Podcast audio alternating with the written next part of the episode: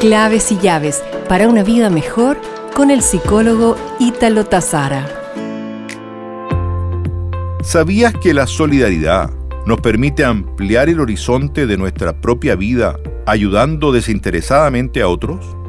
Efectivamente, la solidaridad tiene un impacto positivo en la salud y en ayudar a las personas a superar su propio dolor.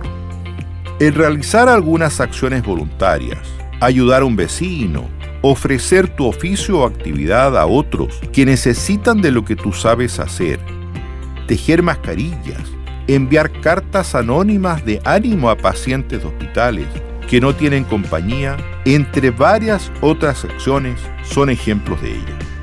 Por tanto, si estás logrando superar este difícil momento, ofrece tiempo a quienes están en casa o a la distancia. La solidaridad siempre hace una diferencia y te asombrará descubrir que su impacto positivo comenzará por transformarte a ti.